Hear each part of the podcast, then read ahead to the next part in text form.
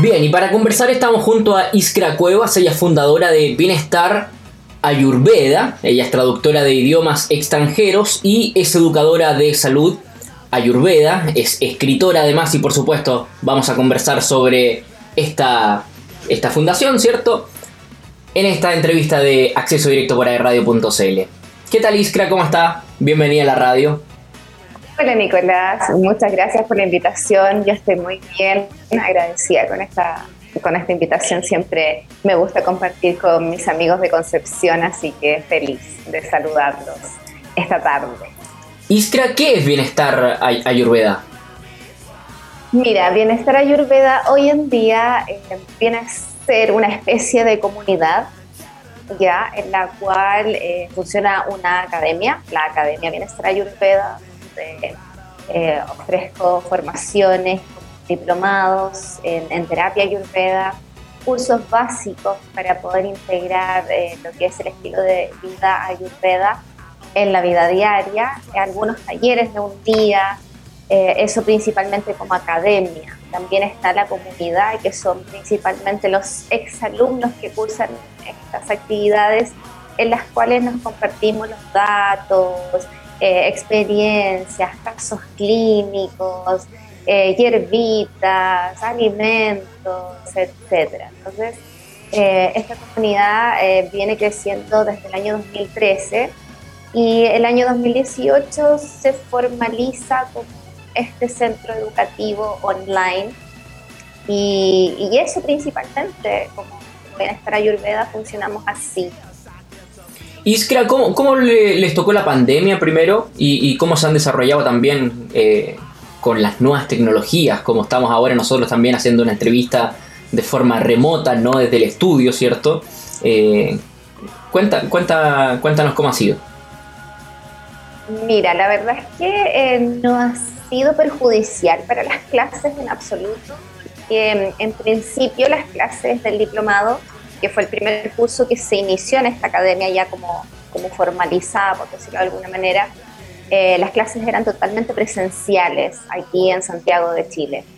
Y resulta que con la pandemia eh, me tocó un poco actualizarme, que era algo que yo tenía más o menos pensado. O sea, previo a la pandemia yo más o menos tenía encaminado el tema de funcionar online, porque el público que sigue Bienestar Ayurveda no es solo chileno, hay muchas personas de Argentina, de Perú, de Colombia, de México, que siguen a, esta comunidad informativa y, que no tenían la, eh, la, oportunidad de tomar los cursos, teniendo las ganas, no tenían la oportunidad. Entonces, la pandemia un poco nos, nos mejoró ese alcance para llegar un poquito a, a otros países y también a otras regiones de nuestro país, porque bien sabemos el centralismo afecta a todos. Yo también viví en Concepción, yo soy de allá, entonces también me quejaba en esos tiempos de que todos en Santiago, entonces de esta manera podemos liberar un poco eh, la información para todos, así que por lo menos desde mi perspectiva yo encuentro que fue beneficioso. Y creo usted además tiene formación, ¿cierto?, acá en nuestro país, eh, también en Colombia y en Argentina, donde también ha, ha, podido enseñar, ¿cierto?, sobre Ayurveda desde el año 2013. Eh, lo que le quiero preguntar, eh, Iskra, es respecto a las consultas que han llegado durante este año, ¿cierto? En el, en el, en el colectivo, ¿sí? Eh, estamos todos de alguna u otra manera más tensos, con más preocupaciones, viviendo más al límite. Eh, ¿Cuáles han sido las consultas más frecuentes también que han recibido? Mira, principalmente las personas se acercan a Ayurveda por un tema de alimentación, que para nosotros es la base de, la salud general. Eh, la base es la salud digestiva y ahí está implicada lo que es la alimentación. Entonces también se ha dado un cambio positivo porque producto de la pandemia las personas también tuvieron más tiempo de empezar a ocuparse de su alimentación y no tener que recurrir a la calle o al restaurante, ¿cierto? Entonces, por ahí se enfocó un poco y por otro lado también con el tema de la salud mental, que es el área que a mí me gusta bastante, eh, todo lo que es la psicología, Ayurveda o la filosofía, y esa, esa área también eh, la gente le preocupaba mucho y ahí también uno puede trabajar sobre todo, que es una, terapia que, es la favorita de la comunidad, que es la aromaterapia, y que hoy en día también está muy de moda. De hecho, antes nos costaba bastante encontrar los aceites esenciales y hoy en día hasta las farmacias de retail pueden encontrarlos. Y, y uno se da cuenta que con pequeños cambios, pequeños eh, eh, o incorporación, eh, con pequeñas incorporaciones de hábitos nuevos en el estilo de vida, la calidad de vida mejora considerablemente. Entonces así las personas por lo menos también tuvieron este tiempo para replantearse cómo se quieren alimentar, cómo quieren descansar, cómo quieren cuidar su salud mental. Así que también siento que hubo un aumento un poco en la preocupación de la calidad de vida de las personas. Y creo, bueno, usted también eh, durante el 2016 publicó su primer libro, Ayurveda, Autocuidado y Medicina Natural, ¿cierto? Que es una, una guía para el bienestar. Eh, ¿Cómo fue esa experiencia? Y eh, también me estoy dando cuenta un poco que Ayurveda no es solamente un colectivo, ya es como un método, ¿no? Claro, lo que pasa es que Ayurveda como tal es una ciencia holística, es su traducción desde el idioma sánscrito, es la ciencia de la vida.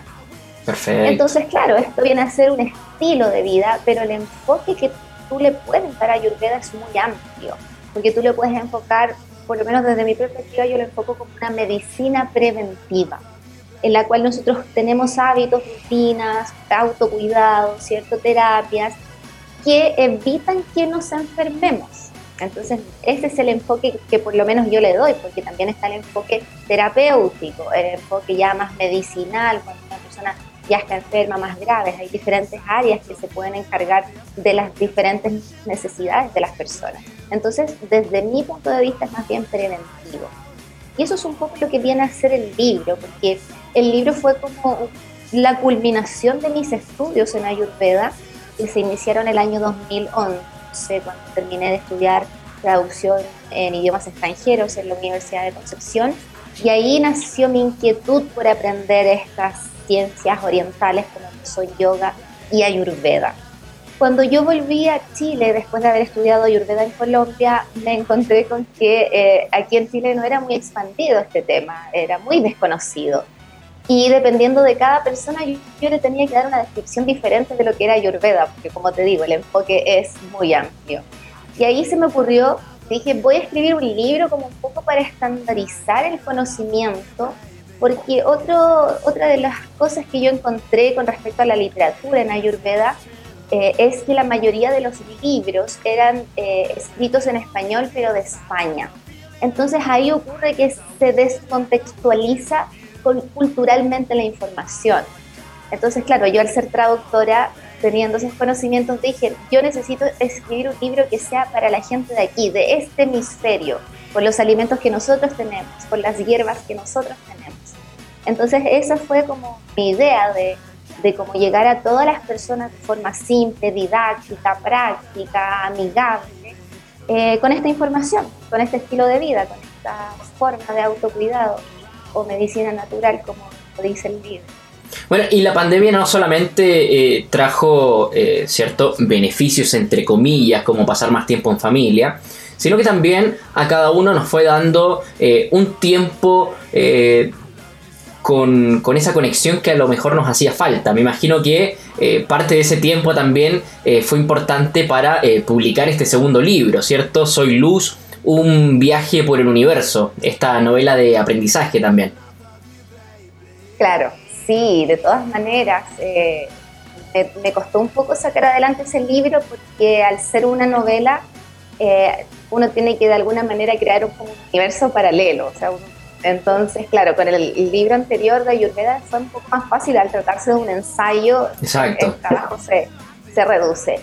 Eh, claro, la pandemia, si bien me atrasó un poquito porque con el tema de la publicación, ahí vino el retraso, porque yo ya tenía el libro listo a, principios del 2020 y la pandemia un poco me retrasó, ya, yo ya tenía ese trabajo avanzado, pero me lo tomé con calma y me sirvió para darle los últimos retoques finales, que era lo que me faltaba, los últimos detalles que al ser una novela, eh, tú no puedes dejar nada al aire. Entonces tú tienes que unir todo y, dar eso que es eso al lector, que esa armonía en la lectura para que el lector pueda recibir eh, bien la información. Entonces, como que ese tiempo fue más que nada para afinar detalles, más que crear el contenido, porque ese libro lo empecé a escribir justamente cuando publiqué el anterior, el año 2016, publiqué Ayurveda, Autocuidado y Medicina Natural, y ese mismo año empecé a escribir este Soy Luz.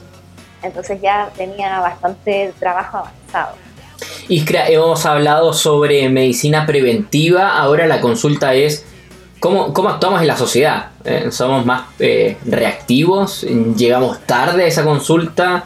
Eh, la gente está prefiriendo cuidarse y, por eso prefiere también, ¿cierto?, tomar las medidas preventivas antes de...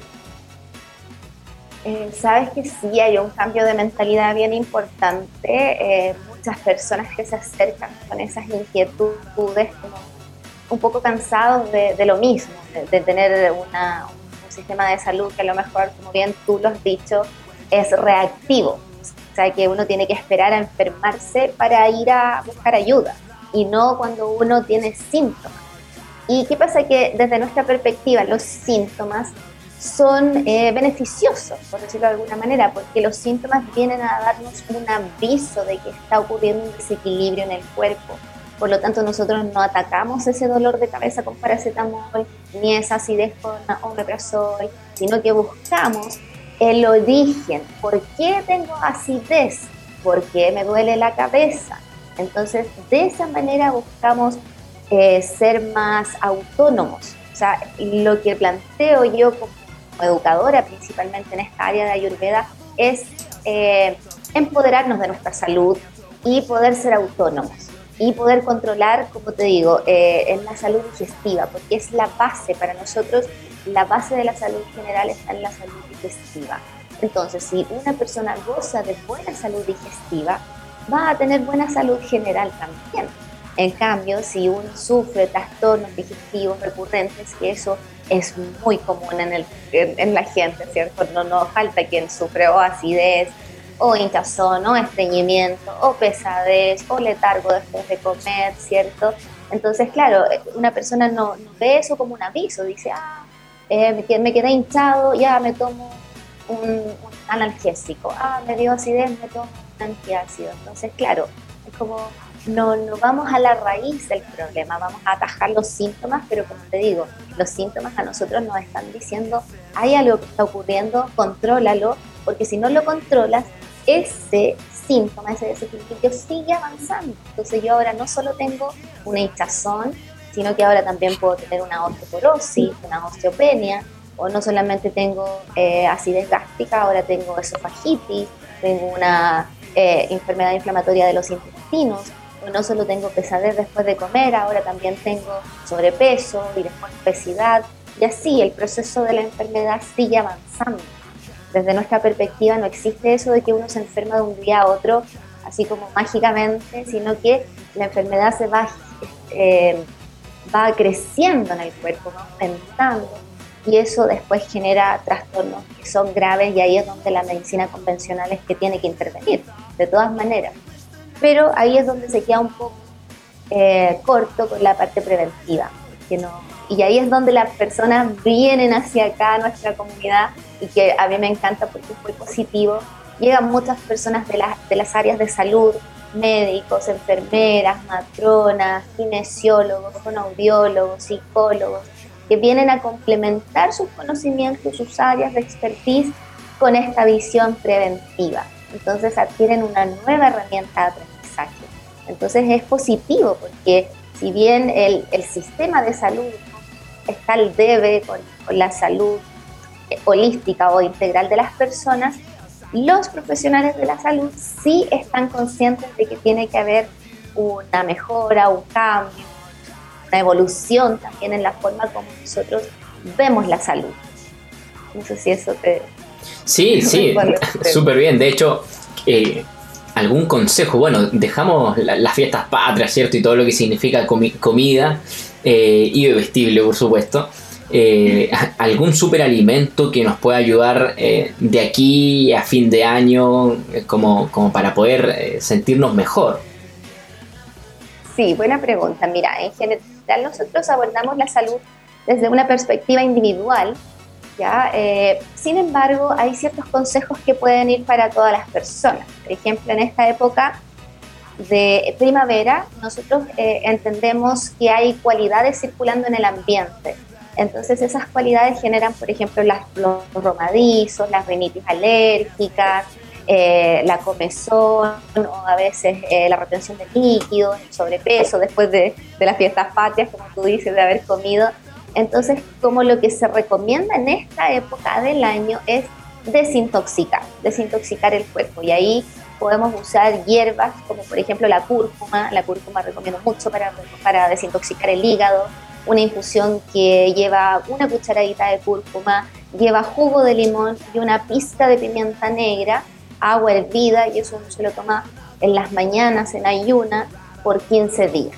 Y de esa manera eh, se limpia el hígado, se baja de peso, dependiendo de cada cuerpo y cada necesidad van a haber ciertos cambios en el sistema digestivo.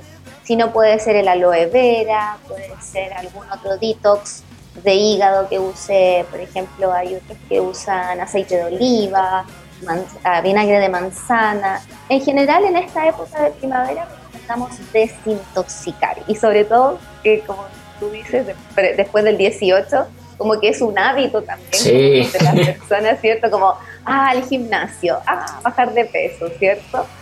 Coincide que justo también es la época del año que naturalmente tenemos que desintoxicarnos, saliendo del invierno, ¿cierto? A, sacar, ¿cierto? Toda esa caloría que uno acumula, ¿cierto? En el invierno nosotros nos recomendamos hacer dieta, por ejemplo. Yo siempre les digo a las personas que me dicen, no, es que subí unos kilitos, no, es que estoy comiendo de más, yo les digo, no importa, el invierno no importa si uno sube un poquito de peso, si uno gana unos kilitos, porque los necesitamos. Obviamente no en exceso, no estoy fomentando el, la, la obesidad ni el sobrepeso, sino que es cuando uno sube, ¿cierto? Porque come más, porque come más calentito, porque hace menos ejercicio. Entonces ahí es donde yo les digo, pero ahora en primavera ahora sí, ahora sí puedes empezar a hacer tus a hacer ejercicios, a perder esos kilitos que, a lo mejor están de más. Bien, ya lo sabe, toda la información la puede encontrar en www.bienestarayurveda.com. Le quiero agradecer, por supuesto, a Iskra Cueva, fundadora de Bienestar Ayurveda, traductora de idiomas extranjeros, educadora de salud Ayurveda y, por supuesto, también escritora por su tiempo y disposición con acceso directo de AE Radio. Listo, Nicolás, un placer haber estado conversando contigo, compartiendo y un saludo cariñoso a toda la comunidad penquista y a todos quienes están escuchando a Así que aquí estoy, su fiel servidora para cuando necesiten cualquier información. Yo feliz. Un abrazo, Iskra. Bien, nosotros nos vamos a la pausa y continuamos haciendo más de acceso directo por AE Radio.